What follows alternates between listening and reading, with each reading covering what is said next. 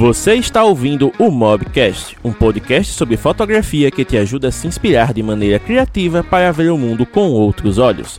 Os fotógrafos James Dantas e Thiago Melo conversam sobre temas relevantes usando a fotografia com smartphones como ponto de partida e entrevistam criadores de conteúdo de diversas áreas do conhecimento para compartilhar suas experiências e trajetórias de vida. Aproveite o episódio, pois ele foi feito para você. Mobigrafista, seja muito bem-vindo a mais um super bate-papo aqui. Nesta ocasião, estamos recebendo a presença ilustre do Cláudio Osório. Ele que é especialista em marketing, tem várias graduações, especializações, é um currículo tão extenso que eu vou deixar que ele mesmo fale, senão eu vou roubar os holofotes do rapaz. Mas estamos aqui num papo muito bacana e sem a presença do Tiago por dois motivos muito plausíveis, certo? Primeiramente, hoje, dia 10 de setembro, o Tiago está completando quatro anos de projeto Arte Registrada, então é uma ocasião muito especial. Tem que deixar os parabéns para esse cara que abraçou a fotografia e que é o nosso segundo administrador aqui do projeto. E o segundo motivo dele não estar presente hoje é porque casou também de seu aniversário da sogra. Então ele foi intimado lá a participar da, das comemorações e aí já viu, né? Compromisso de família, tem que priorizar o compromisso de família, mas ele desejou aqui que tudo corra bem. E hoje o nosso bate-papo vai fluir com o Cláudio e prepare-se porque o cara veio montado com um roteiro, com uma lista para trazer o conteúdo de primeira. Então, Cláudio, seja muito bem-vindo aqui, cara. Valeu, obrigado né, pelo convite. James, é, um, uma boa noite aí para todo mundo que está tá assistindo, está chegando, enfim. É, meu, meu nome é Cláudio Osório, sou especialista em marketing. Não vou estar tá fazendo extensão nenhuma desse currículo aí que o James já deu uma aumentada, nem é tão extenso assim. Mas para a galera entender, ele vai desde Papai Noel em shopping até é, especialização em, em marketing. Então, é, o fato é que tem um trabalho extenso já com marketing digital, né, com processos de marketing aplicados à internet. E aí, hoje, estou aí para a gente poder conversar, bater um papo. É, toda conversa, todo, toda pergunta aí que chegar também é muito bem-vinda e a gente vai trocando ideia.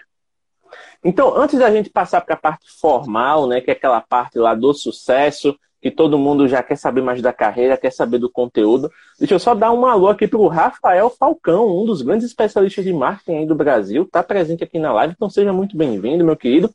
André Lange chegando por aqui também com a sua presença delícia, então já tem spoiler porque semana que vem ele estará conosco. E aí, Cláudio, tem uma pergunta que eu sempre uso para começar as lives e com você não poderia ser diferente porque nenhum convidado escapa dela.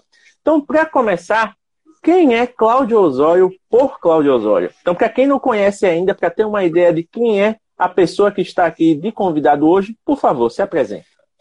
Bom, é, vamos dizer o seguinte, cara, eu sou um apaixonado por comunicação, é, tenho muitos anos de, de, de trabalho como designer, e aí depois eu migrei para processos estratégicos, onde eu comecei a, a, fortalecer minha formação na área estratégia de marketing. Eu tenho uma agência de marketing com foco em branding e digital aqui em Santa Maria, no Rio Grande do Sul, mas nós atendemos clientes não só local, mas também clientes em outros lugares do país. E eu dedico meu dia, digamos, a, a pensar aí, a fazer o penso para várias marcas, né, para vários clientes, entender como que os canais digitais podem entregar melhores resultados para eles. E de forma paralela, eu tenho um projeto que é de produção de conteúdo antes da pandemia, focado em palestras. Então, na prática, eu, eu participava mais de evento, na área também de universidades, enfim, né, participando de aulas e, e promovendo aí cursos e tal. E depois, hoje, eu estou mais dedicado a tocar meu projeto de web, porque daí eu cansei de só ficar ensinando a galera e ficar dizendo para os meus clientes que eles tinham que produzir conteúdo e estar tá na, na rede.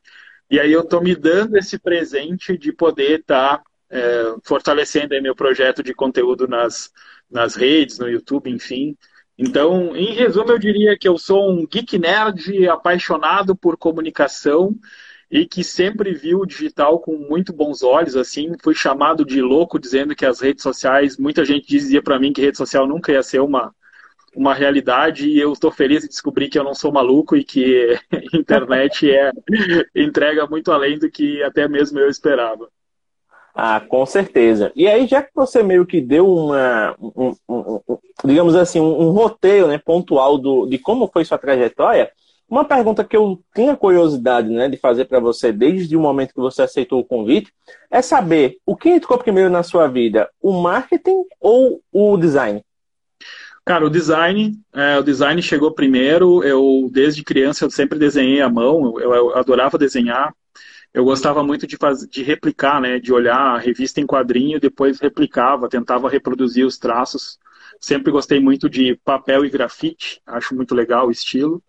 E depois é, tive a oportunidade, fui descobrindo a, a, arte digital, digamos assim. Eu brinco que comecei a brincar lá no Corel 1, né, então já faz tempo que está desenhando.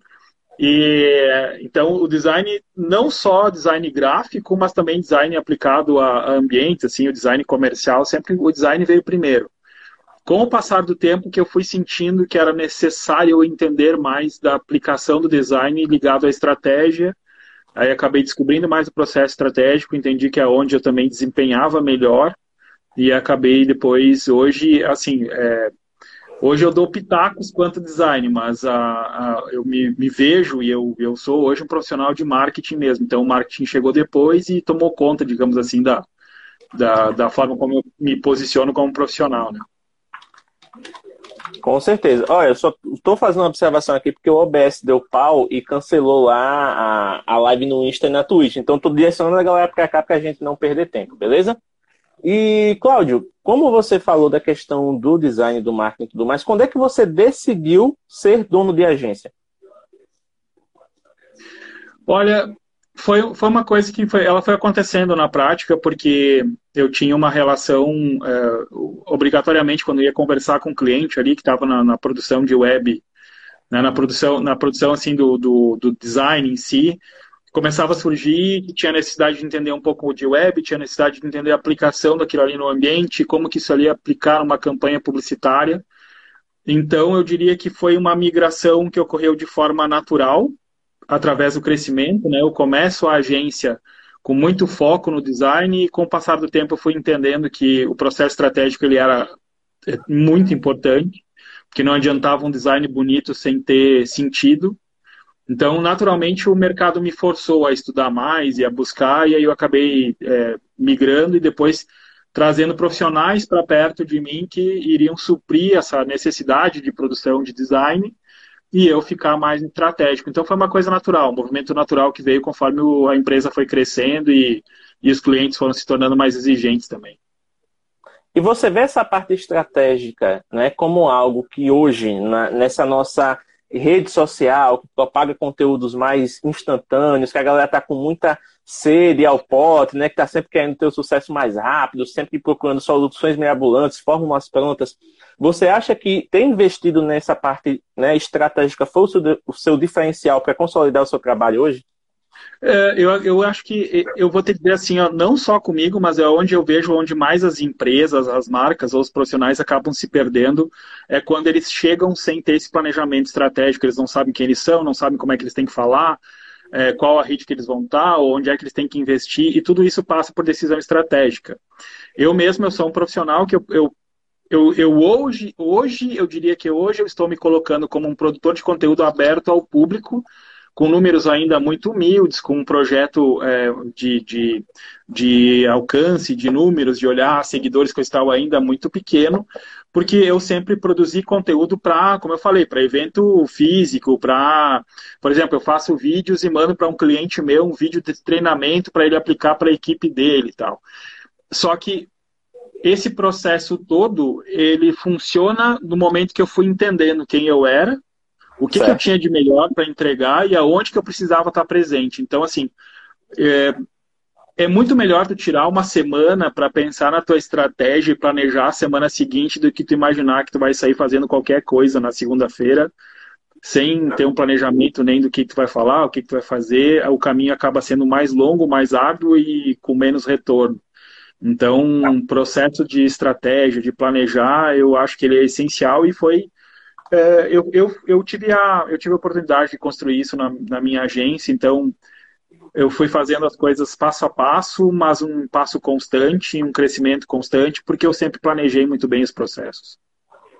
Cara, isso é muito interessante, né? A questão de você planejar realmente à frente, pensar em cada ação, né? Ir crescendo aos poucos e não tentar essa coisa louca da vida. Porque querendo ou não, a gente sabe, né? Que tem gente que viraliza e acaba construindo um negócio, é. né? Como o pessoal fala, vai construindo o avião à medida que vai em queda livre, né? Mas tem gente é. que realmente faz o curso de pilotagem primeiro, depois vê o avião que vai, né? Voar. Sabe que, é, eu acho, eu entendo, eu entendo que para essa geração, para nós, assim, para o pessoal mais jovem, bem mais jovem, é complicado porque eles têm concorrentes que é, pô, eles concorrem com o Mark Zuckerberg, que estava no quarto e teve a ideia de criar o Facebook, entendeu?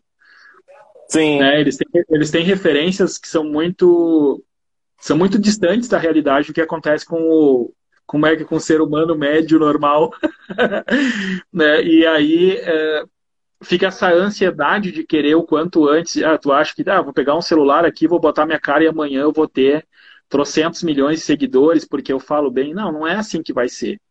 Né? É para te falar, ah, eu, eu costumo dizer assim, cara, primeiro eu tenho que planejar bem o que, que tu vai falar. Eu levei muito tempo para me encontrar como falar. Eu, mas eu, eu, como não era um projeto com eu tinha tempo curto, eu fui experimentando, eu fui entendendo aonde que eu mais gostava de atuar, o que que qual era a melhor forma de conversar também. Eu fui olhando para ver aonde que eu, eu sentia que tinha alguma coisa equivocada, que eu precisava fazer uma correção, mas, mas é evidente que a produção de conteúdo não era o meu principal foco, então eu fui dando tempo ao tempo e fui me descobrindo. É, hoje, hoje eu tenho tranquilidade na forma como eu falo, eu, eu, eu fico seguro em falar, mas assim, eu fiz desde curso de dicção e oratória, eu entendi que era uma coisa legal de, de buscar, de fazer, para poder melhorar, ou seja, não era só o conhecimento em si, mas também a forma e entender que quem eu era, se eu podia ser, se eu tinha que ser muito sério, se eu podia ser o mesmo. Todos esses processos eu fui experienciando eles para poder hoje chegar para um cliente meu e dizer para ele, olha, Tá na hora de tu colocar a tua marca a falar mais no history ali, para falar mais no Rios. Vamos ver aqui dentro quem é o teu gerente, o teu vendedor aqui que nós vamos utilizar e dar uma ajuda para esse cara se desenvolver e apresentar a marca, o produto e tal. Então, é, nessa construção, o planejar, o analisar passo a passo, ele valeu a pena. Eu entendo que o pessoal hoje quer resultado mais rápido né, que é um que é uma, um método de sucesso que acho, compra para, né, a galera compra muito método para você fazer sucesso em uma semana, tal. E normalmente isso não não funciona porque é uma é uma percepção muito pessoal. Como é que tu vai falar? O que que tu vai te sentir bem? O que que vai te trazer incômodo ou satisfação, né? Então, isso é, um, é uma conversa contigo mesmo, assim, não tem nenhum método que vai, tu vai comprar um método da web que ele vai ser o teu, o teu analista para te ajudar a desenvolver isso. Não, hoje eu vi um, um, um que eu rachei o bico, né? Que eu faço parte lá do, do grupo do Creators Boost, né? Da galera que participou da formação do criador de conteúdo da UPix. E aí compartilharam um conteúdo que é um cara lá, tipo, obviamente, é aquela coisa bem coach padrão, né? O cara na frente de um carro importado, num lugar diferente, então assim. E aí, Conteúdo é o caralho. Você quer aprender a vender ah. sem gerar conteúdo e sem gerar valor? Então, assim, é um negócio que a gente olha assim, mas como assim? Por gerar valor é um negócio que você tem que fazer, independente do, é. do tipo de negócio que você tenha. Assim, não é gerando, produzindo conteúdo, é que nem você falou, é tendo alguém na sua equipe que vai produzir esse conteúdo para você. E aí me vem uma dúvida muito legal, aproveitando que você tem experiência no ramo, quais são as principais diferenças em lidar com clientes, por exemplo, que são indivíduos, né? Por exemplo, pessoas que são influenciadores ou criadores de conteúdo que levam a sua marca pessoal né, à frente, e empresas né, que têm uma estrutura mais complexa, que tem né, hierarquias e tudo mais. Como é que você é, é. fica a trabalhar com esse tipo de, de cliente? Hoje eu tenho, hoje eu lido com, eu lido, por exemplo, eu tenho influenciadores que trabalham conosco em parceria que a gente vai lá e identifica que eles têm um perfil parecido com a marca que a gente atende, então a gente, a gente faz os dois se encontrarem no caminho para aquele influenciador também se tornar uma, um rosto da marca. Esse normalmente é um profissional, é um parceiro que é mais tranquilo de trabalhar, porque ele é um profissional da rede, então ele entende o que está acontecendo, ele compreende equipamento, linguagem, iluminação, essas coisas todas técnicas, e também uhum. ele sabe como comunicar. O difícil é quando a gente vai lidar com o cliente porque normalmente tem uma resistência, ele tem medo de colocar um funcionário é, como o rosto da marca, ele tem receio de, de que o pessoal não vai entender a proposta. É, no geral, o empresário que a gente lida, a grande maioria, ele não é, ele não está na rede, ele, ou se ele está, ele consome de um jeito muito distante do que a gente pensa quanto profissional de, de rede. Então, assim, é, é, a grande barreira que a gente sente é quando vai lidar com o empresário para dizer para ele convencê-lo que, além do, do influencer é, externo, que ele tem que treinar alguém na equipe ou ele mesmo tem que botar a cara para falar do próprio negócio. A dificuldade é desinibição, que a maioria é, tem essa dificuldade, são tímidos ou não, não se veem falando. Nós temos também uma dificuldade. Ó, oh, vou dar um oi aqui para Bruna Osório. A Bruna Osório Pizarro é minha, minha irmãzinha, minha irmã. Cota familiar. É, é a cota familiar. É, retomando aqui, a grande, a grande construção é que a gente nota muita dificuldade é justamente o entendimento do, de como as redes funcionam. Então, o empresariado está muito distante dele, ele não consegue entender como a rede funciona. Aí ele ouviu um guru da web falando que tem que fazer sorteio, que tem que fazer é, isso e aquilo, que tem que fazer dancinha. Aí ele já fica, ah, eu não quero tá porque eu não quero fazer dancinha, sabe? E então assim, o empresário ele, ele é mais difícil, cara, ele é mais duro da gente conseguir provar. Eu tenho cliente que desde o início assim, são bem diferentes. Tem um cliente lá que a gente sentou para conversar e falou, olha, nós precisamos de um influencer e dentro de dois meses a gente tem que ter alguém aqui dentro também que faça vídeos e comunique diariamente, mostrando as ofertas, a empresa, apresentando os colegas e tal. O, o, o projeto, cara, levou um ano para que ele pegasse um vendedor, mas não porque o vendedor tinha dificuldade, o vendedor era muito bom nas redes, mas ele tinha receio porque os outros vendedores iam ficar enciumados. É, porque ele tinha pego aquele cara ali para destaque. Eu falei, não, então nós vamos mostrando para todo mundo que esse cara vai ser o colega que vai ajudar a trazer clientes para os outros vendedores também. Mas foi, cara, foi extenso, foi demorado, mas hoje funciona muito bem. Então ele tem a influência profissional e tem o vendedor lá que todo dia acorda, dá bom dia, visita, passa por toda a empresa, mostra os setores, mostra oferta e funciona muito bem. E ao mesmo tempo eu tenho cliente que a gente está uns seis meses conversando e o cara tem medo, o cara não quer colocar alguém da, da loja para falar, tem muita dificuldade de, de, de, entender que é necessário. Uh, então, cara, eu vou te dizer assim, a gente, eu, eu entendo que o mercado brasileiro é muito imaturo e muito recente e isso nos traz muitas oportunidades de negócio. Então, para aquela pessoa que quer se tornar um produtor de conteúdo, ou que de repente quer se tornar um influencer, ou até mesmo um assessor de marketing para ajudar empresas a se desenvolver, se o cara estudar e correr agora para estudar, para entender a dinâmica das redes, é, tem muita oportunidade ainda, porque o nosso mercado é muito imaturo, cara, muito imaturo. Daqui a pouco um coach, um mentor de um mentor de story, né, cara, aquela coisa assim, o cara que vai lá para dentro da loja, convencer o, o, o, dono da loja e ajudar a treinar os vendedores a falar no celular, a, a conversar nas redes, eu acho que isso a gente ainda vai ver avançar muito nesse próximo ano, porque nós realmente lidamos com um mercado muito amador ainda e muito imaturo. Uma coisa que eu percebo, pelo menos assim, nessa galera que tem resistência, eu não sei se é o caso dessa empresa em específico que você foi, mas sei lá, ah, eu vou, digamos assim, dar poder para um funcionário, esse cara vai estar tá estampando tudo, né? Porque é o rosto dele que vai aparecer e tal. Aí vai que dá algum belo mais na frente, eu tenho que demitir esse cidadão. Como é que a empresa fica? Então tem muita gente também que tem Sim, meio tem. esse receio, tem, né? De, de, de, dar essa liberdade e lá na frente ele ter que é. passar por uma mudança brusca. Porque, por exemplo, teve um. Eu não vou dizer que é um, um caso nessa linha, mas eu trabalhei numa, numa escola de idiomas aqui da cidade e eles não tinham presença digital. Então, como na época eu estava estudando muito essas coisas, eu digo, ó, vou, o perfil já está criado, né? Então eu vou alimentar esse perfil e vou transformar num negócio de escola mesmo. E aí, como é a franquia, eu fui me espelhando na, na, na matriz, né? E fui transformando algumas coisas, adaptando para a realidade local. Eu não tinha vergonha, então, fazer algumas coisas também que eram interessantes. Então, tipo, funcionou. Só que depois de um tempo eu saí, né? E obviamente a galera sentiu a diferença. Tanto que eu já tinha me desligado da escola há meses, e aí a galera me encontrava na rua, Ô, James, como é que tá as matrículas lá? Não sei o quê. Já abriu? Não, não tô trabalhando mais. é uma coisa que acaba acontecendo. E eu entendo o, o, o lado do, do empresário também, porque hoje em dia é muito mais difícil, né? Você ter é, a questão da fidelização do, do funcionário, aquele funcionário de carreira que passa anos na casa, seja por questão do, do, do próprio local que tem uma rotatividade alta, ou seja por questões externas, como a situação pandêmica que Exato. a gente passa hoje, que muita gente quebrou ou ficou, passou por dificuldade e teve que diminuir a equipe, né? Então isso acaba impactando também. Impacta, é, impacta e, e, é, e é um dos pontos que a gente tem que sentar e conversar muito, porque, é, cara, negócio envolve risco sempre. Né? Então, é, é, um ponto que a gente passa muito pelo convencimento de fazer o empresário entender, cara, eu entendo, tem o risco sim, pode ser que daqui a pouco, daqui a um tempo mais, esse cara não esteja presente, mas é, aí cai de novo nessa situação, assim, já é um fator, tu tem que apresentar isso como um fator de reconhecimento para o teu colaborador ali, né?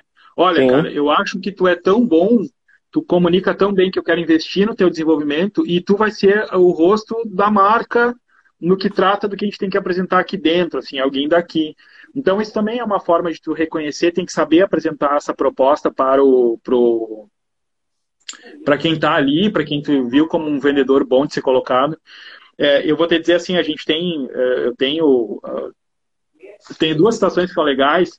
Tem esse cara que eu te falei do projeto aí, que levou um ano até né, poder convencer os demais colegas que ele era o cara e tal. E hoje todo mundo, cada um tem as suas próprias redes profissionais, cada, todo mundo também está botando a cara na web. Uhum. E ele foi o, e ele segue sendo a, como o garoto de propaganda da marca ali na, nas redes e funciona muito bem. O pessoal chega lá, procura por ele, daí ele recebe. Se não é ele o atender na hora, ele direciona para um colega, então acaba fluindo as vendas.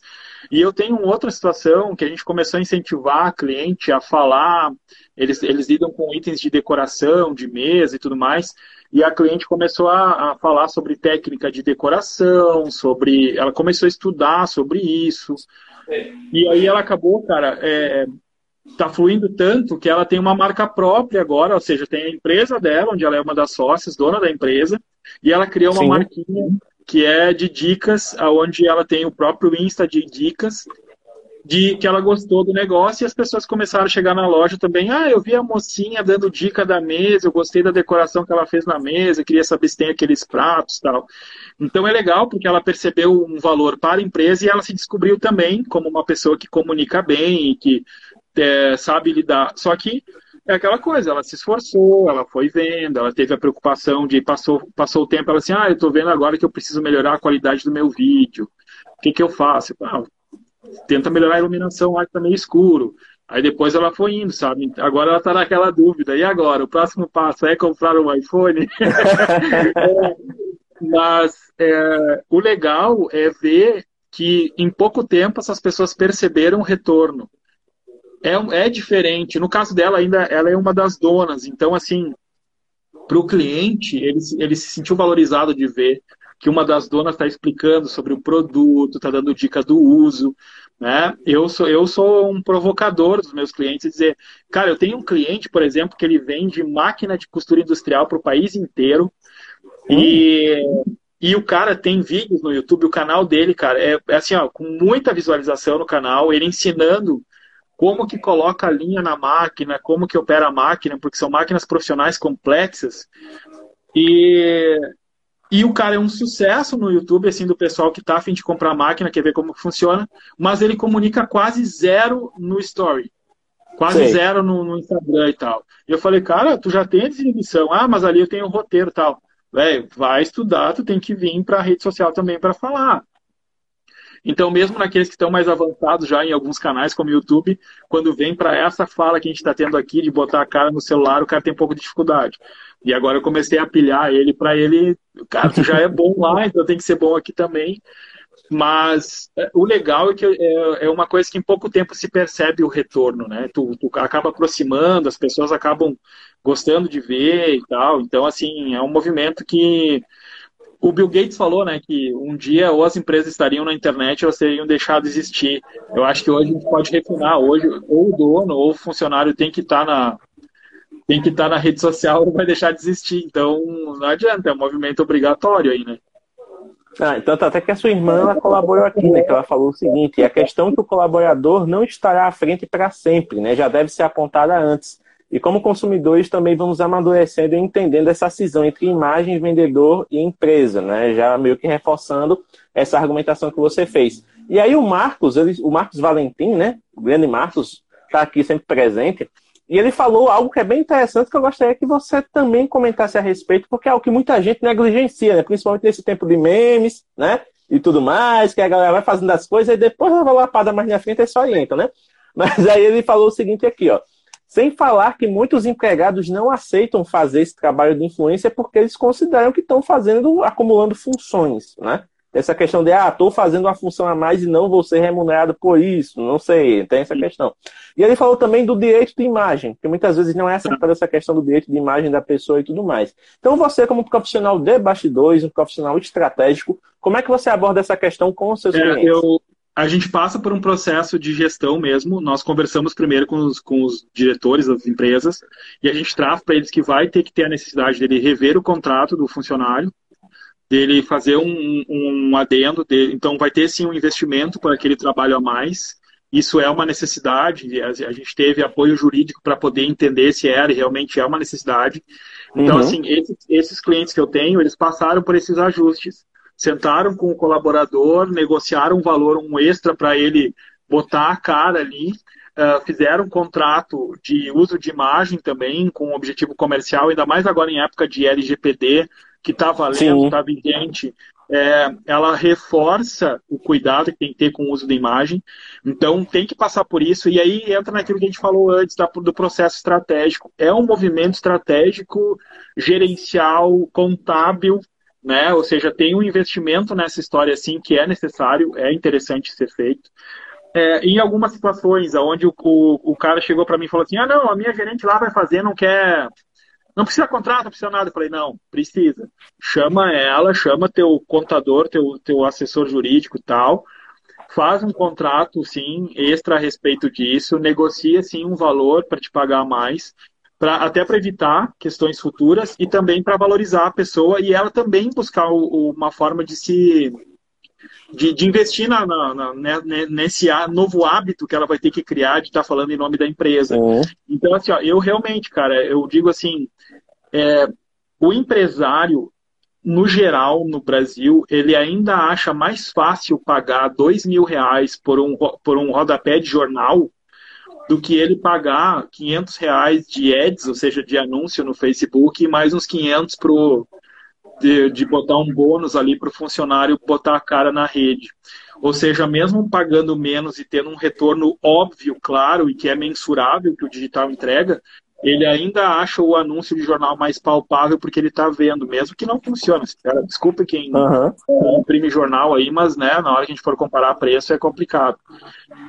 Nessa construção, é, eu digo, eu, eu, é um dos pontos que a gente tem que derrubar, mostrar, cara, vale a pena faz um contrato, paga um extra, sabe? É, derruba essas, essas questões porque realmente vale a pena se, se resguardar e também ter como uma forma de estar tá aí favorecendo e reconhecendo que tu tem uma, uma pessoa ali que pode te ajudar e que com certeza vai converter vendas. Né? É, a gente precisa entender o empresariado, a galera precisa entender assim, ó, em épocas de internet digital voando, que está bombando e que as marcas aparecem com conteúdo o tempo inteiro, as pessoas, o consumidor, ele sente falta de um rosto humano na conversa. Por isso que os influenciadores funcionam bem. Por isso que um vendedor falando no story funciona bem. Né? A gente fica só nessa questão da produção de conteúdo, digamos, layout bonito, texto legal, e aí, tá, mas e cadê o rosto humano que conversa comigo? Ainda mais se, se eu for pegar o ano de pandemia, então, que as pessoas não estão indo nas lojas, né? E como é que eu faço para poder ver algum rosto nessa história aí? Então, o vendedor botar a cara, falar, chamar, ter um influencer, ele acaba sendo uma necessidade. É um, é um movimento obrigatório que as empresas têm que adotar. Sem dúvida. E, Cláudio, agora uma pergunta que vai um pouco mais para a parte técnica ferramental. Como você é um cara que disse que começou pelo design, com certeza já passou por vários softwares e tudo mais, e vê que a galera hoje, né, está se descobrindo aí no design gráfico como um, uma profissão né, que pode ser autodidata, que a galera pode atender os clientes locais, pode né, ganhar dinheiro, inclusive trabalhando junto, né, oferecendo serviço de redes sociais, como tem muita gente que faz, né, o cara que é o social media, é o design, é o, enfim, é, é aquele profissional, né, polvo, praticamente ele atende várias áreas ali. Mas como é que você vê, por exemplo, essa galera que oferece projetos de identidade visual, oferece coisas que geralmente um designer faz, mas fazendo no Canva e não faz e não informa isso para o cliente, né? Como é que você vê essa questão do dessa entrada de profissionais que não se preparam para atender o público que realmente precisa do serviço? Cara, eu vou te dizer assim, é, primeiro lugar, eu sou um designer que eu, eu, fui, eu fui me construindo é, consumindo, no mínimo, tu tem que consumir arte. Tu tem que conhecer as, as, as escolas de as escolas artísticas, tu tem que ter uma noção do, de, todo, de toda a história de, de, estilos de pintura, tu tem que ter uma noção de escala de cor, tu tem que ter uma noção do que, que é CMYK e RGB. É, então, assim, hoje me preocupa muito que tem muito profissional chegando no mercado, eu vou te dizer até por nós aqui, a gente recebe uns currículos com uns portfólios de chorar, assim mas de chorar porque ele tem um monte de erro técnico que o cara, na hora que foi produzir, ele não soube nem produzir um PDF que eu conseguisse abrir sem distorcer as cores todas, né? Então, assim, é, é, a gente percebe chegar no mercado um profissional que ele está muito focado em usar essas ferramentas online, montar, por exemplo, ah, é profissional de Canva, como tu falou. Aí tu pede para ele um impresso, ele nunca ouviu falar em CIMIC. Então ele vai fazer um material todo em RGB que quando mandar para a impressora vai ficar todo bugado, vai mudar todos os tons, ele não sabe disso. Eu sou um profissional que, cara, eu, eu, eu ia em gráfica para ver como é que é processo gráfico, entender o que, que é uma impressão de uma cor, 2 por 2 1 por 1 4 por 4 o que, que é seleção de cor, entender o que, que é tinta de cor, é, o que, que é uma tabela Pantone, ao mesmo tempo consumir do, eu, vários tipos de, de, de, linhas artísticas que influenciam nos resultados do que tu vai fazer na hora de desenhar. Quer conhecer, por exemplo, cara, vai ouvir Mozart. E depois tu bota um techno, depois tu vai lá pro funk, entendeu? Mas vai conhecer essas linhas, porque em algum momento pode surgir uma campanha publicitária que aquilo ali sirva de inspiração. Então, acho que as pessoas, é, como é que eu vou te dizer, tem que consumir cultura, consumir conhecimento a ponto dele ser sinestésico, de olhar para uma pirâmide e saber se a pirâmide é doce salgada, sabe? Começar a viajar nessa, nessa, nessas noias, assim, porque é, eu acho o profissional hoje, é, ele precisa entender de redação, ele precisa entender de desempenho, ou seja, se eu for desenhar, não é um simples post para a rede, eu tenho que pensar o quanto eu posso carregar de tipografia, o quanto eu posso carregar de cor, quais são as cores que, mesmo trabalhando em tabelas corretas, vão distorcer dependendo da tela do celular, então que eu preciso evitar. Tem vários tons que, se tu usar, ele vai ficar sempre pixelado, por causa do tipo de combinação que compõe, independente da tela. Tu tem uhum. que ter uhum. essas noções técnicas, isso é estudo e é não ter preguiça de estudar tudo. É, eu vejo a galera indo muito assim, ó, ou vai para a ferramenta pronta, que é o Canva, ou então, ah, eu só faço no Illustrator. Ah, eu só trabalho com Illustrator. Velho, eu sinceramente eu tenho ódio do Illustrator, eu não gosto, porque, é, porque a minha base foi Corel, mas isso Sim. não quer dizer que eu não vá saber mexer no Illustrator, ou seja, eu me obriguei a conhecer a ferramenta, porque sendo um profissional de design, eu preciso conhecer as ferramentas até para falar qual que eu me adapto melhor. Então, assim, eu acho que o pessoal tinha que ter uma percepção que não tem um caminho curto, tem sim que estar tá sempre estudando, tem que ler tudo, tem que olhar, tem que entender de escola, tem que entender de técnicas, tem que fazer muito, muita leitura. Olhar cinema, cara, perceber. É legal quando pega um designer que ele vai olhar cinema para entender assim, Pô, olha que legal essa escala de cor que os caras usaram no filme. Olha essa fotografia desse filme aqui. A gente falou agora há pouco, né, o bem-vindo trailer do Matrix, que daí a galera falou, pô, que legal, os caras usaram a mesma paleta de cores. Tem designer que se diz designer e não percebe isso. Não entendeu que os caras estão usando ali uma paleta de cores em tom de verde aplicado e fazendo uma diferença entre o mundo real é numa cor e o mundo Matrix é em outro tom e não consegue enxergar isso em tela.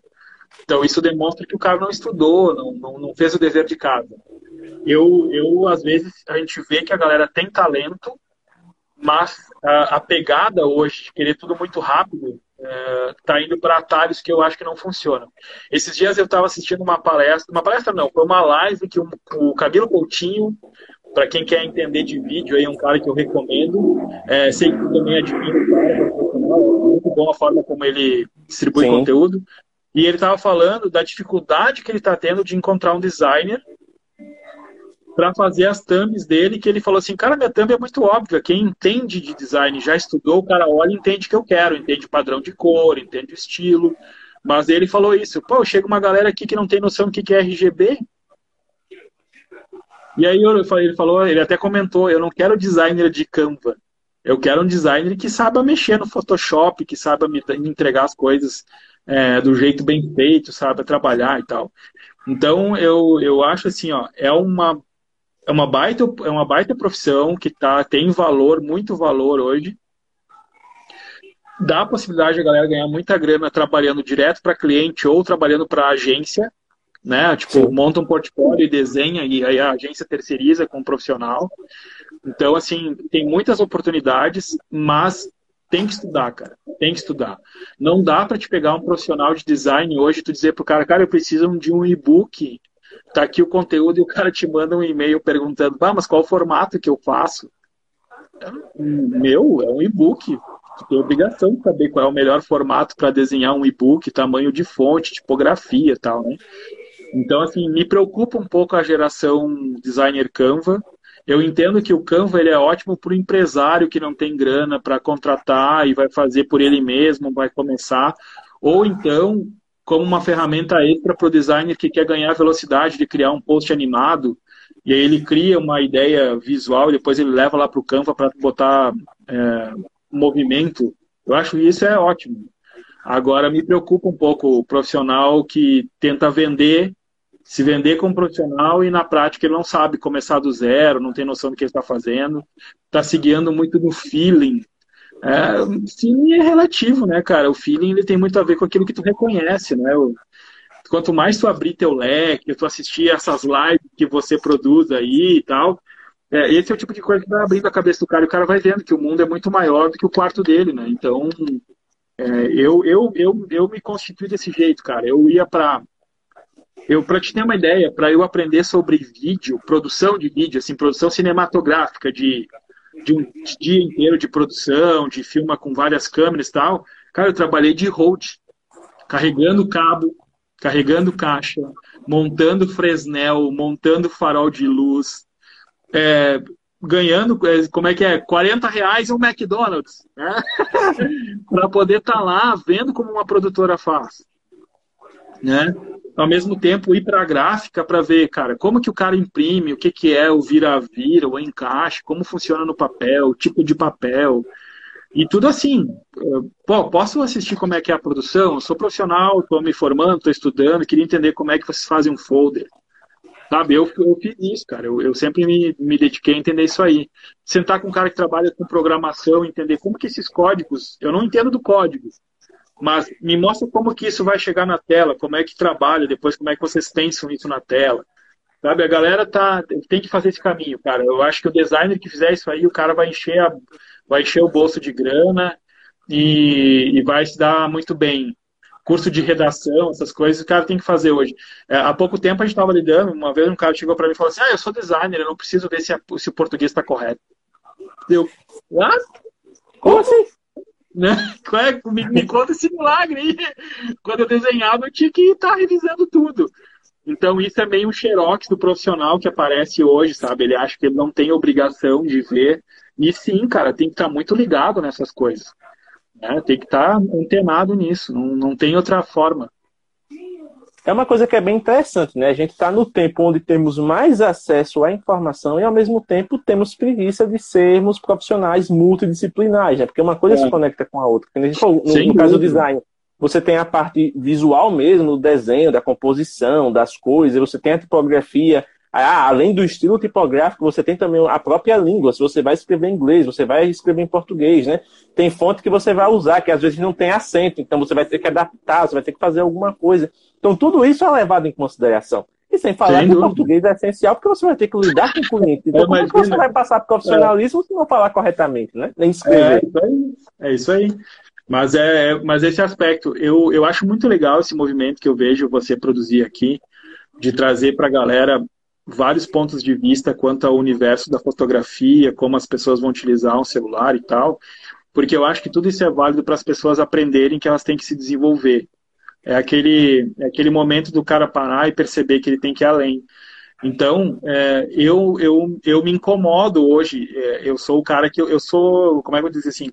É aquela coisa que eu sei que a minha realidade é diferente de outro profissional, mas para mim eu acho que o cara não, não podia ser assim. O cara tinha obrigação de saber. Quando eu falo assim, pô, como assim tu não sabe ligar o celular e, e, e tirar uma foto? Tu é designer e não sabe ligar o celular e tirar uma foto? Me, me explica esse contexto. Eu, eu entendo assim, eu não sei tirar uma foto profissional, que vai lá, vai pegar o modo Pro, vai mexer nisso e não sei o que mais. Não é isso, mas o, o cara saber que ele tem que ter uma percepção, digamos, ah, vai, vai visitar um cliente, o cliente pediu para ele para uma ideia de aplicação da, da marca na fachada. Uhum. Como que o designer não tem noção disso? Eu fico, como assim, cara? Tu é designer, tu tem que saber, tu desenhou uma marca e não sabe botar ela na fachada, né? Tu não pensou nisso na hora que tu planejou ela, então tem uma coisa errada aí, né? Porque obrigatoriamente todo mundo já sabe que marca vai ser usada na fachada, né? Marca não é para ir só no cartão de visita. Então isso me não preocupa. Não é pra ficar só de logo no perfil do Insta, né? É, é isso aí. Então, assim, é, eu, eu acredito muito, cara, que o, o, o, profissional que percebeu, a pessoa que perceber que a área de criação ela, ela é efervescente, o mercado está sempre precisando desse profissional, esse cara tem que correr para entender dessas diversas nuances de artes e coisas que envolvem e técnicas que envolvem a área. Com certeza esse cara alcança sucesso, assim, ele vai conseguir uma colocação profissional legal. Mas tem que, tem que pesquisar, né? Tem que estudar, não adianta. Caminho curto, complicado. Muito bacana isso. E como a gente estava falando um pouco né, de, de, criação de conteúdo, de design, de gestão, a gente tem uma parte que é muito importante também hoje na parte de, de posicionamento de mercado, que é o branding, né? Que é a maneira como a empresa se comunica, como ela conta a sua história. E a gente tem um case muito bacana que você acabou participando, que é o case de nossos amigos dos ingratos, né? Que você pegou aquele negócio lá bem amador e transformou num negócio original que pode ser registrado, que pode ser utilizado de maneira original, mas mantendo a essência né, do que eles criam passado, do que eles transmitem nos seus conteúdos e tudo mais. Então, de uma maneira resumida aqui para o nosso público que ainda não conhece esse conceito, o que é o branding e como ele ajuda empresas a se tornarem mais atraentes para o consumidor? No geral, a gente pode dizer que no conceito, branding é a forma como a marca se apresenta ao mercado das diversas formas de contato com o público possível, ou seja, visual, que aí tu vai tratar da marca, das cores, é, da sinalização da loja no ambiente físico, é, o brand marketing, que daí quando vai trazer o digital, o digital branding, que daí quando vai trazer isso para o mundo digital, como que essa empresa vai falar no digital, como que essa empresa vai apresentar suas publicações nas redes sociais. Então, o branding ele trata de tudo aquilo que é visto pelo cliente quando a marca chega no mercado. O logo, as cores, a sinalização, a, os uniformes na loja, a, o site, as publicações. Eu costumo dizer que é aquele movimento que a pessoa tem que fazer assim. Quem é a tua marca? Quem Ela é um homem, ela é uma mulher, de que idade que ela é, e normalmente nessa hora o empresário dá uma bugada e fala, ah, eu nunca pensei nisso. e, isso é, e, isso compõe o branding, porque daí, assim, eu, eu gosto de trazer a Netflix, cara, a Netflix é um caso legal de falar sobre isso, porque a Netflix é uma mulher de meia idade. A, a gente sabe que a Netflix é uma mulher porque ela já se apresentou como uma mulher de meia idade. E olha que legal é a forma como ela comunica. Oi, acabou de chegar mais uma série que eu adoro aqui. Ah, eu tava vendo não sei o que, ah, fulano me mandou um oi, né? Tipo, ah, o, sei lá, o Brad Pitt me mandou um oi aqui porque ele acabou de botar um filme. A marca conversa direto contigo. Aquilo ali é uma gestão de branding. O cara sentou e falou assim: como que a marca vai falar? Ela vai falar em primeira pessoa ou ela vai falar em terceira pessoa? É, isso eu costumo dizer que nessa hora a pessoa se perde muito nas redes sociais, porque é um falta essa gestão, falta essa percepção do que é branding, e aí acaba que tudo de qualquer jeito, né? Sim, é, é algo bem comum, né? Que nem você estava falando lá da, na outra ocasião, né? Os exemplos clássicos, a galera que chega assim, ah, vou abrir um negócio.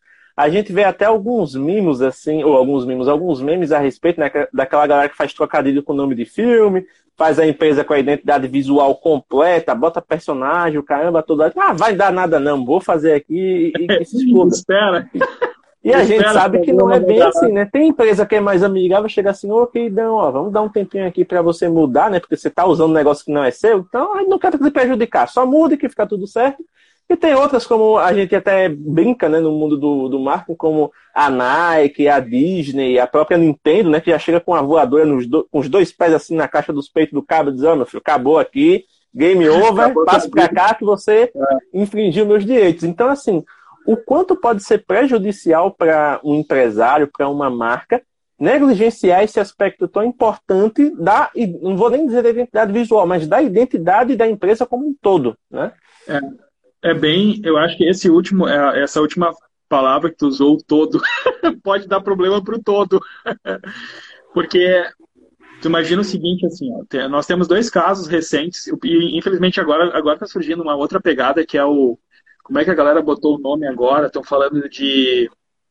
Enfim, é o. É o é, é, não é branding time, não é marketing time, enfim, real time. É, real time marketing, ou real time branding. Agora inventaram essa.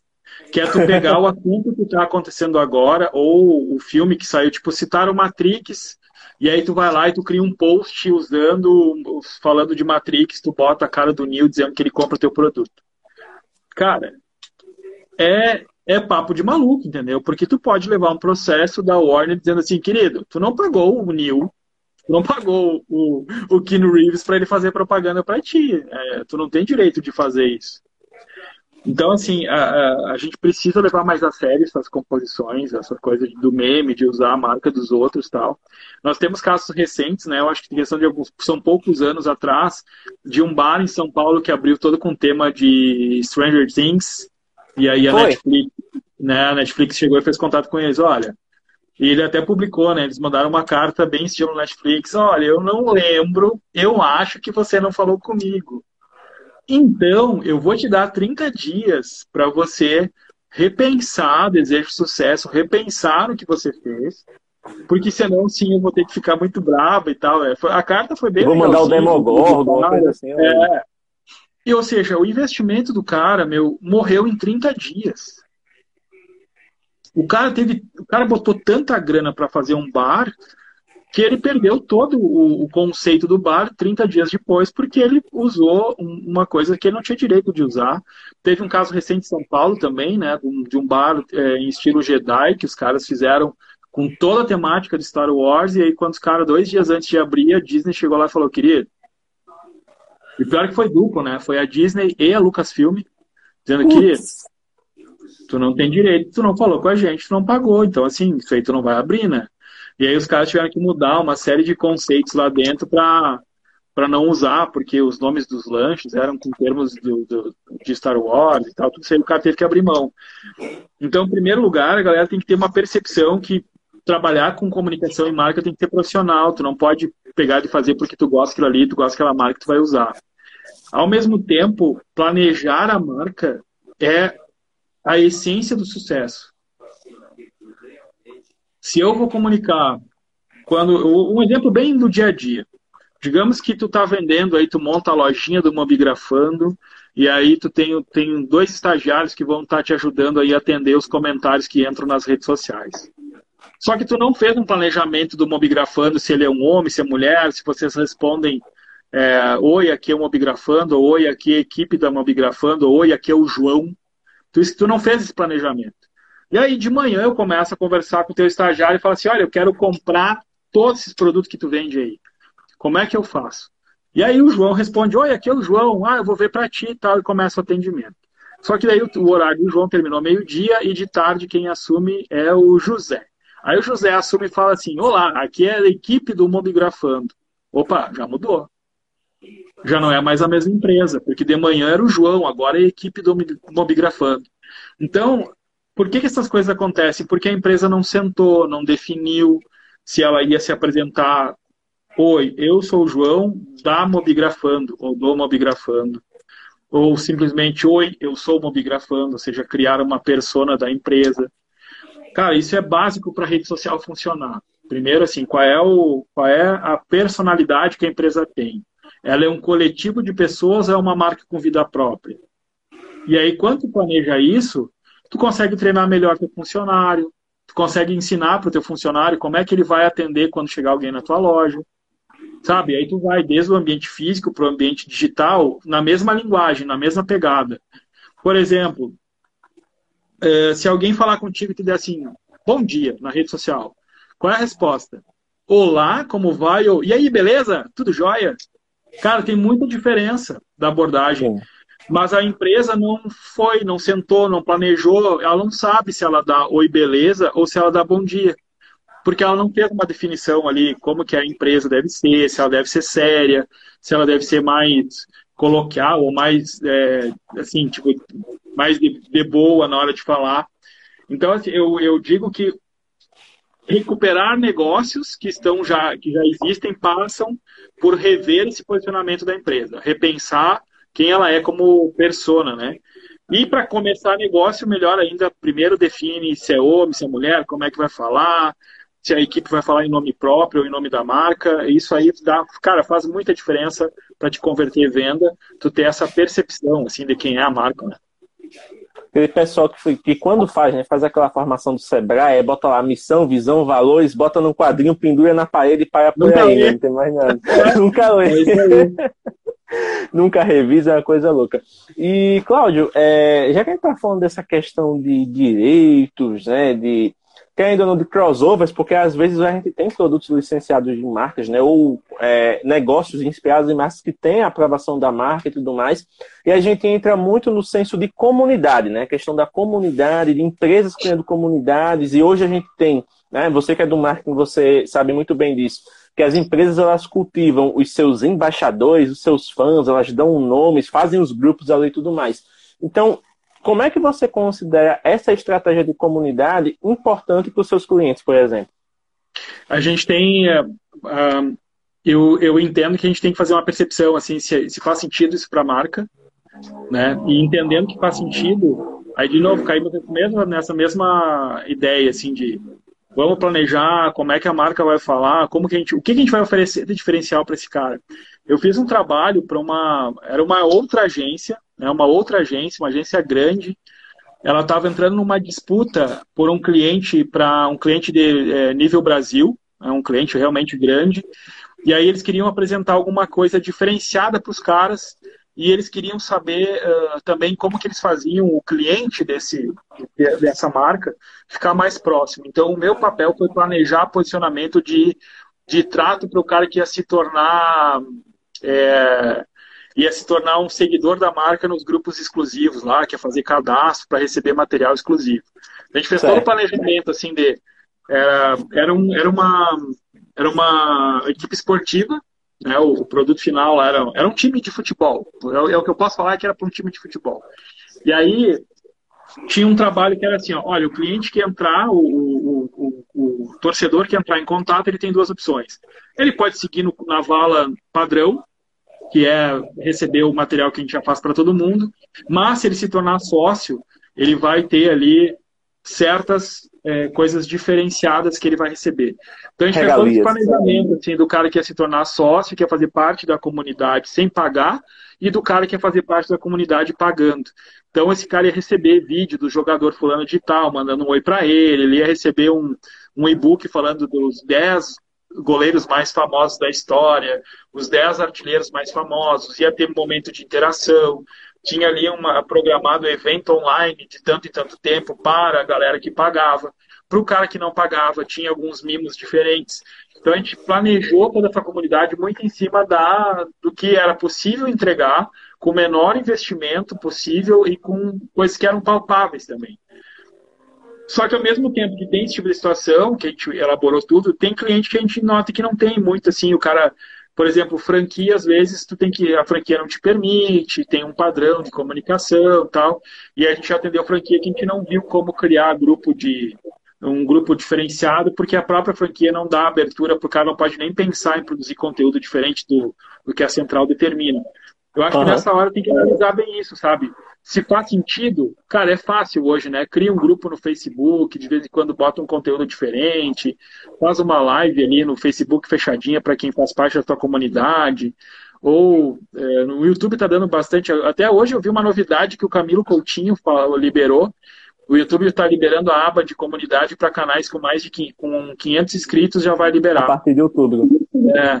Então, assim, pensa, pensa num conteúdo exclusivo para esse cara, né? É, é uma tira um tempinho para ver, porque normalmente as pessoas hoje eu sempre falo o, o, o comprador, o que ele quer é atenção.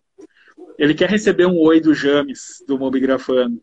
Né? Ele quer receber uma resposta do, do youtuber que ele segue, ou do criador de conteúdo que ele segue, ele quer perceber que foi lido.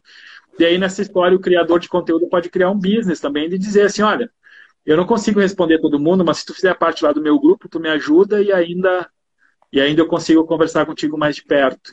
Então, acho que faz parte aí da, da vida de quem produz conteúdo ou das marcas pensarem se elas como que elas vão usar esses outros canais para se aproximar aí dos seus clientes, se isso faz sentido, tem que fazer, não adianta. E possibilidades tem mil, né? Hoje tem canal para tudo que é tipo aí para a gente produzir conteúdo exclusivo. Isso é muito interessante. Já que a gente topou na parte de produtor de conteúdo, vamos para a reta final da nossa live falando do Cláudio, produtor de conteúdo, né? Já que você agora tem canal, tem podcast, está investindo em algumas coisas bem diferenciadas. Então, assim, da visão profissional de bastidor, de saber a teoria e tudo mais, para a parte prática, de meter a mão na massa, de produzir, de pensar em tema, de quebrar a cabeça, principalmente no ramo da tecnologia, né? Que a gente vê que a galera segue uma fórmula um pouco mais um pouco mais encaixotado né, no, no ramo que a gente está, que é aquela coisa do trazer aparelho, fazer review, fazer teste, mostrar usabilidade e tudo mais. Hoje a gente tem diversas opções aí para quem quiser né, assistir conteúdo dentro desse nicho. Mas você, como criador, qual é o principal desafio que você percebe para poder deixar o seu canal funcionando e ter a sua audiência ali sempre presente? É, são dois caminhos que foram difíceis. O primeiro, ele é técnico, então, entender o que, que no mínimo tu tem que ter tua, na tua mão para poder entregar alguma coisa é, consumível, alguma coisa que a galera consiga, é, né, consiga, consiga mastigar de uma forma legal. É, foi uma caminhada que eu, cara, eu registrei, por exemplo, assim, para a galera entender, eu tenho um podcast que roda lá no Spotify, que é só áudio, que eu comecei produzindo áudio, eu gosto muito do, do formato só áudio. Depois eu fui experienciando as coisas, produzindo áudio e vídeo junto. E aí eu tenho hoje uma estrutura, que é aqui onde eu estou, que é um estúdio onde eu vou receber pessoas para uma conversa de podcast, cara a cara, e que também vou fazer nesse formato aqui online, conversando, né, e trazendo pessoas aí para a gente contar as suas histórias. Eu documentei todas as escolhas certas e erradas que eu fiz na construção técnica. Aonde que foi dinheiro fora e aonde que, que eu consegui economizar e que faz sentido. Então, é, hoje, eu diria para a pessoa tirar bastante tempo para pesquisar na web, tem como tu achar sempre o que é o melhor custo-benefício, desenhar um esquema para entender qual é o equipamento que tu tem, assim, o que, que vai conectado no que. Então, o meu, meu podcast, assim, ah, para eu produzir o áudio, eu preciso do microfone, ok. Onde que eu gasto menos grana e o que, que é mais prático? O que, que eu dependo? Pega um microfone, eu estou num lugar que tem som ou não tem som, é muito abafado, não é? Então, todo esse processo técnico foi o que desgastou bastante. Assim, foi muito tempo estudando para fazer baixo investimento e ter equipamentos que conseguissem me entregar o que eu queria entregar de qualidade. É, e aí que a gente cai na história de, com o passar do tempo, tu vai percebendo alguma coisa ou outra que tu vai melhorar, e aí é uma evolução normal que gente, qualquer profissional vai querer aplicar. Porém, aonde eu, eu entendo que está a grande chave de virada é tu ter momento de organizar o teu dia a dia e entender em que horário tu vai produzir teus vídeos e aprender a fazer roteiro. Eu acho que isso é essencial, porque senão tu divaga demais. Eu, eu, por exemplo, eu falo sobre muitas coisas. Então, eu já falei sobre a Mulan, o streaming da Disney, sobre a chegada do Disney Plus, sobre o Galaxy S20 FE, que nos me deu a oportunidade de conhecer vocês pessoalmente. É, mas tudo isso faz parte de experimento, ou seja, eu falo sobre coisas que eu gosto, do universo que eu gosto, que eu quero compartilhar a ideia. Eu falo, eu experimento também como é que funciona esse ambiente técnico no momento que eu falo sobre um aparelho ligado ao meu dia a dia. Mas a gente só foi chegando em melhores resultados no momento que eu fui pautando e criando roteiro, roteirizando as coisas. Eu vejo que tem muita gente talentosa, criativa, que se perde no mundo das ideias. Ah, eu tenho ideia, eu vou falar como é que cozinha o macarrão, não sei o quê. Ah, eu vou falar sobre celular agora. Ah, agora eu vou falar sobre maquiagem. Agora eu vou falar como é que planta árvore. É, cara, se tu vai falar sobre tudo e tu planejar, tu cria um canal para falar sobre tudo mas tu vai precisar obrigatoriamente saber fazer um roteiro. Roteiro do teu dia a dia e o roteiro do vídeo em si para não perder as ideias que pode ser o teu diferencial. Né? Então, como produtor de conteúdo, eu, eu só fui perceber ganho na hora que eu comecei a organizar melhor os processos. Durante muito tempo, se você entrar no meu canal lá, por sinal, segue meu canal, é, galera vai no YouTube e vai achar muito assunto sobre marketing, bem um, um, eu falando, parecia um robô, é, desanimado. É, mas tudo fez parte da experimentação. Eu botei a cara a tapa e fui tentando. Mas ali eu segui um roteiro falando etapa por etapa do que compõe uma estratégia de marketing bound, por exemplo. Depois eu vou falar sobre coisa. Tem uma, uma amiga que a gente fez, a gente tentou um quadro bem descontraído para falar sobre marketing, que está lá também no canal. Mas tudo foi experienciando no momento que eu entendi, tá, agora vamos fazer sério, beleza. Então, primeiro eu já sei, não posso fazer de qualquer jeito. Eu tenho que organizar as ideias e tenho que saber o que, que vem primeiro. Aí as coisas começaram a fluir bem melhor. Então, o primeiro passo é a galera entender, organizar a agenda, né, organizar a agenda, ter uma regularidade, saber como produzir as coisas.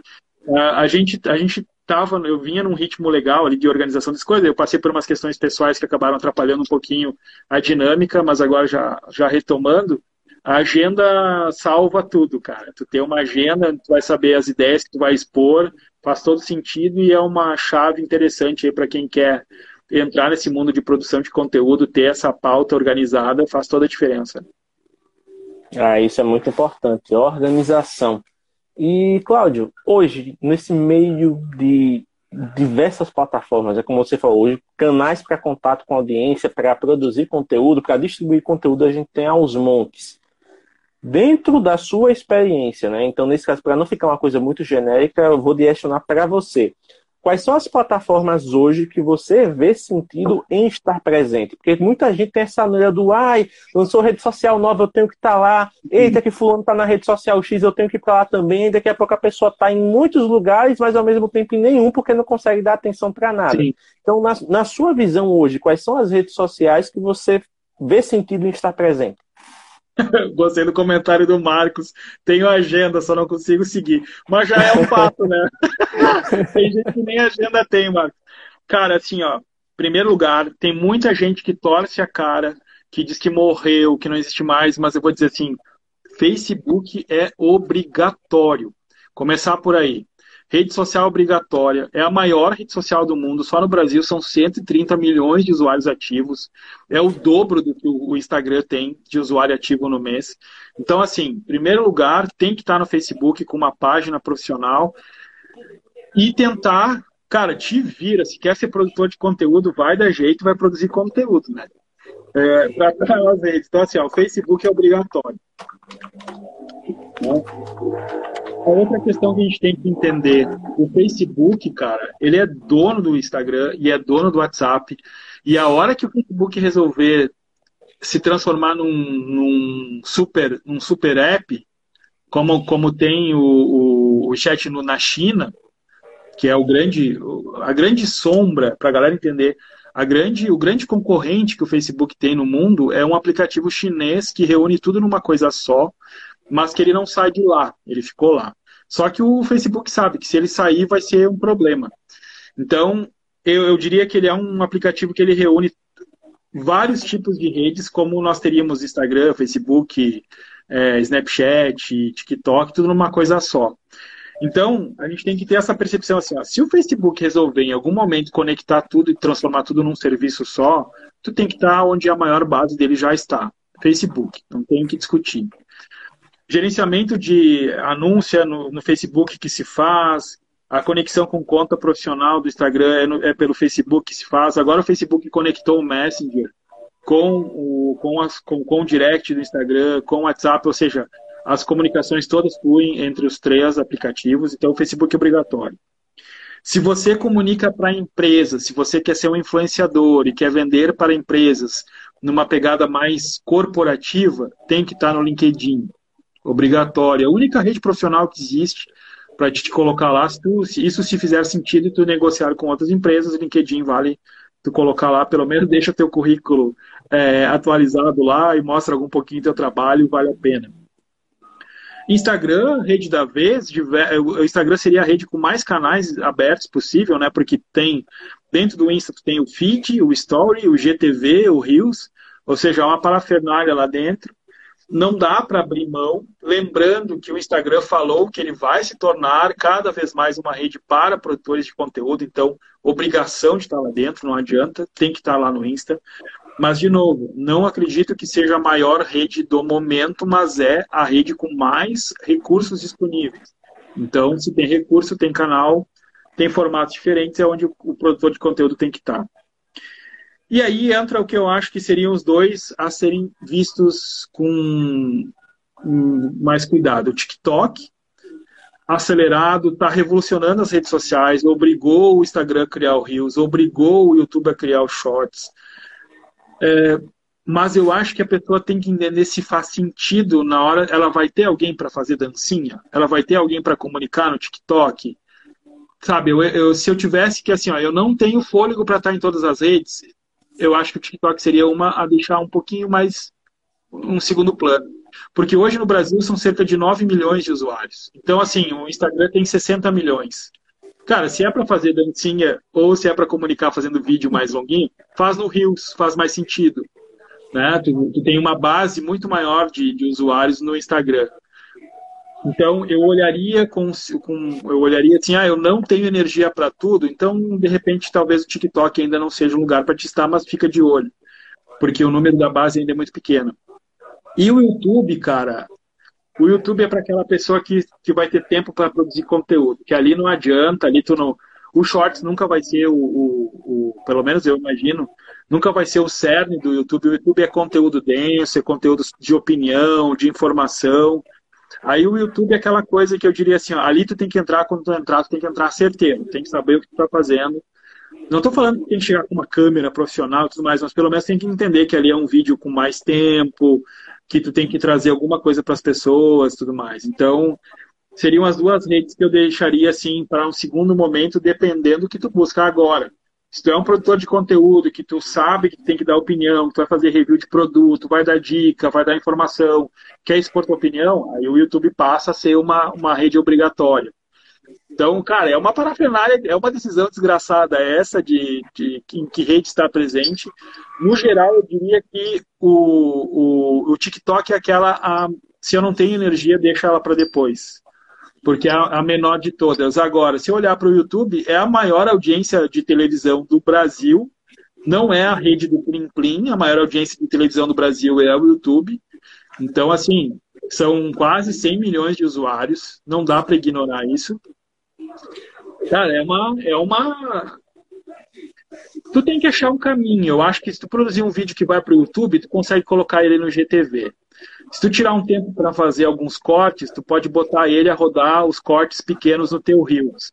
Então, assim, bem organizado, dá para te alimentar essas redes, tirando um tempo para planejar isso e te virar nessa parafernália de rede que existe. Né? Mas eu só recomendo para a galera não entrar nessas coisas que aparecem uma hora para outra, que nem Clubhouse. Cara, não perde tempo com essas coisas que aparecem de uma hora para outra, entendeu? Ah, agora eu vou produzir conteúdo para o Clubhouse e vou negligenciar o meu Instagram ou o meu Facebook, porque. Não, cara, aí é meio. Deixa passar um pouco mais, analisa melhor antes de querer mergulhar em tudo que aparece, né? Pois é, até teve um, uma coisa interessante que o Bernardo comentou aqui, né? Que eu até aproveito para puxar esse gancho. Você falou, ah, tem que saber dosar energia, né? Saber onde você vai investir e tudo mais. E aí, de repente, você tá lá, boia coxou. Ah, tô investindo no YouTube, não tá dando certo, a audiência não tá vindo, sei lá. Aí você abre um portal de notícias para dar uma conferida atualizada, aparece lá. TikTok supera horas visualizadas do YouTube nos dispositivos Android lá nos Estados Unidos. Aí você, tem que ir pro TikTok? O povo já tá assistindo mais TikTok que YouTube, o YouTube não vai dar certo. Você larga tudo lá do YouTube, não vai dá. pro TikTok, aí se frustra no TikTok e no YouTube. Exatamente. Não, e a gente tem que ter uma percepção assim, ó, realidades diferentes. Né? Uh, tu vai olhar o volume, o volume de usuários do TikTok nos Estados Unidos está encostando no Instagram, é gigante lá já. Né? No Brasil, é, ele está ele tá acelerando. Aí tu pode dizer assim, ah, talvez o cara, a gente é, os primeiros é, vão fazer mais sucesso. Cara, depende. Né? Depende se tem condição, mas realmente, é, se a gente fala, se tu não tem energia para tudo, foca naquelas que tu vai conseguir entregar, que tu já está cada vez domina melhor aquela ferramenta ali, vai entregando.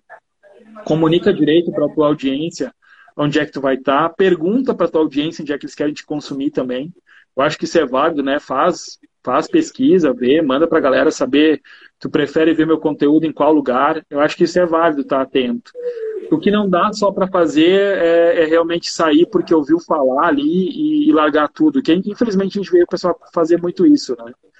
É, eu, eu, eu, vejo muita gente se perder nesse processo. A gente acompanhou, tem um caso de um influencer que a gente conhece, ele é, estava indo muito bem no Instagram, daí ele andou, ele, ele fez uma ação que não foi legal, uma ação comercial que o Instagram derrubou o alcance dele, ele fez um sorteio e tal, e o Instagram é, puniu a, a, marca, assim, despencou os, as views dele, e aí ele resolveu migrar para o TikTok em vez de ficar trabalhando é, em recuperar o que ele tinha no Instagram. Cara, no fim foi um desastre, porque daí ele ajudou o Instagram a morrer, o Instagram dele de vez, e no TikTok ele não conseguiu decolar, porque nenhuma loja teve interesse em contratar ele como influencer de TikTok.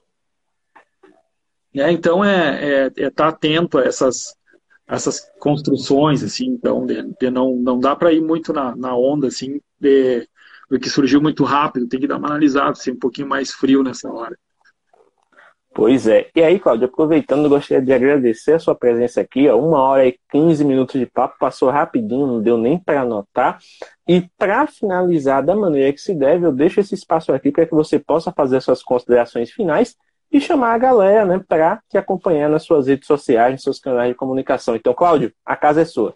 Valeu, James. Primeiro, muito obrigado pelo convite. Realmente honrado. A galera que estava aqui assistindo, obrigado pela audiência de vocês. Eu vou pedir para que vocês me sigam aqui no Instagram, no Facebook e no YouTube, Cláudio Osório Branding tá? onde eu falo sobre marketing aplicado às redes sociais de uma forma descomplicada. Tento que seja de uma forma que, que dê para o cara ficar alegre enquanto estiver assistindo, não vai ser uma forma chata, pelo menos eu espero. Né? E, e realmente, quanto a, a, a estar presente nas redes, é uma parafernália. Eu sei que é assustador quando a gente olha esse monte de rede social que tem por aí, mas a dica principal é, primeiro, descubra quem tu é, descubra com quem tu comunica, como tu vai comunicar, é, seja tu mesmo nas redes sociais. Se tu é o gerente de uma marca, representa a tua marca da melhor forma que ela tem a ver, da forma como tu fala, de um jeito natural. E esse seria o, a grande dica aí para quem está buscando melhorar o posicionamento nas redes, ajudar a sua empresa a ter mais vendas. O que precisar, me procura Cláudio Osório Branding, manda sua mensagem lá que a gente está sempre disposto a trocar uma ideia. Muito obrigado, valeu mesmo, galera.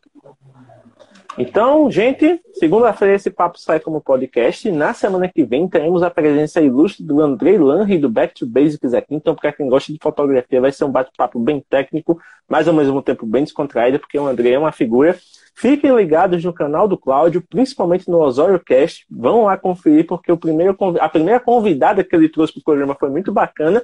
Ele entrevistou nada mais nada menos que a própria filha. Então imagina no papo, não foi um papo tipo, ah, não, vamos botar aqui para encher linguiça. Não, foi um papo de verdade, muito bacana, com bastante conteúdo. Então vamos checar que tá bem legal. Cláudio, bom final de semana, descansa bem por aí, vai curtir a família.